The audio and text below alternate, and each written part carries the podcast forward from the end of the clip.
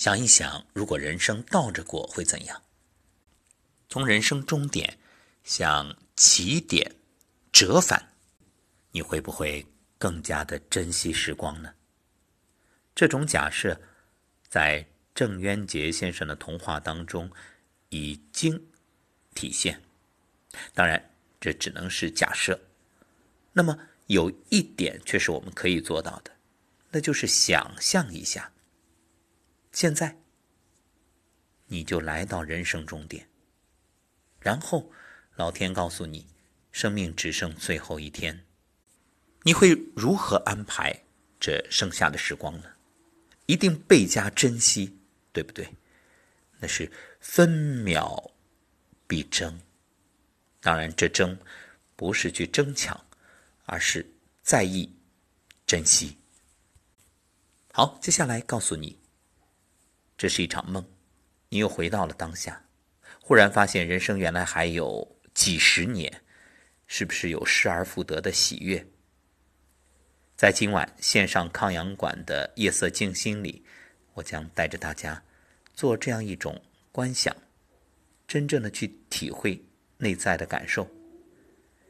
所谓的那些放不下呀、痛苦啊、悲伤啊、纠结呀，一切都可以云散烟消。因为你发现没什么值得在意，与生命相比，那都不是事儿。有四位老人一起打麻将，打了一圈之后，其中一位上厕所，上完厕所，他就直接回家了。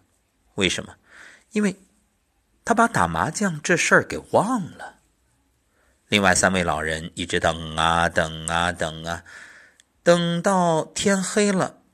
这位老人也没回来，三个人就决定去寻找，但是互相你看我，我看你，想了半天，谁也想不起来刚才和他们一起打麻将的是谁。更重要的是，也想不起来这人去哪儿了。于是大家各自都回家了。岁月无情，趁着年轻，你还记得我，我还记得你，大家。彼此来往，相互珍惜。就算疫情不能多聚，微信问候一声也是好的。省得到了这一天，互相都不再记得彼此是谁。这真是最悲伤的故事。我常常问自己，为何要注重养生？想一想，是希望。余生有更长的时间去实现自己的梦想，也希望能够把更多的时光留给自己的爱人、朋友。那为什么要带着身边的亲人朋友一起养生呢？当然是希望到老来不孤独啊，以免这一路走下去，亲人朋友相继离去，那我就算再养生，活得再久，也终将遗憾。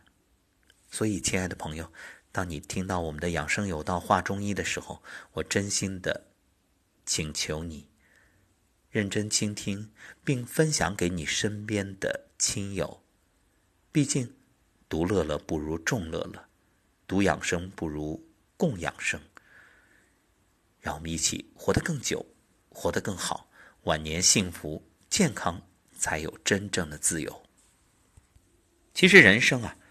说复杂也复杂，说简单也简单。有能力呢，就做点大事儿；没能力，做点小事儿。像我每天录节目，就觉得很充实。虽然是小事，但我做的很开心啊！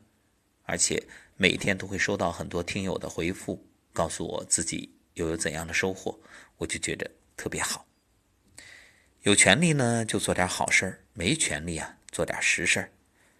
有余钱做点善事儿，没钱就做点家务事儿，动得了就多做点事儿，动不了就回忆那些开心的事儿。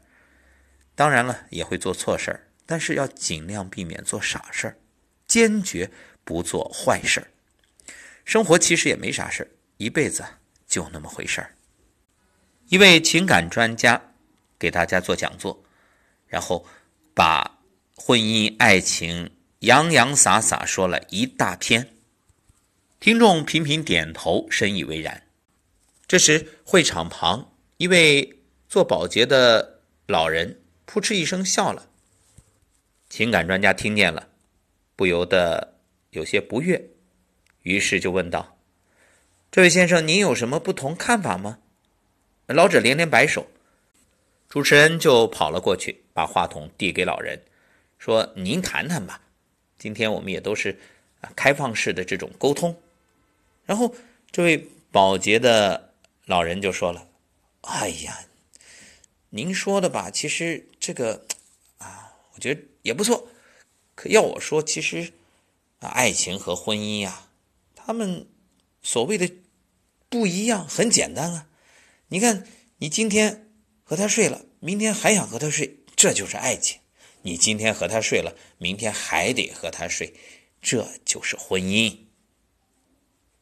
全场报以雷鸣般的掌声。是啊，同样的道理，今天上班了，明天还想上，这是事业；今天上班了，明天还得上，这是职业；今天一块喝酒了，明天还想喝，这是朋友；今天一块喝酒了，明天还得喝，这是客户。今天吃过了，明天还想吃，这是美味啊！今天吃过了，明天还得吃，这就是你的一日三餐。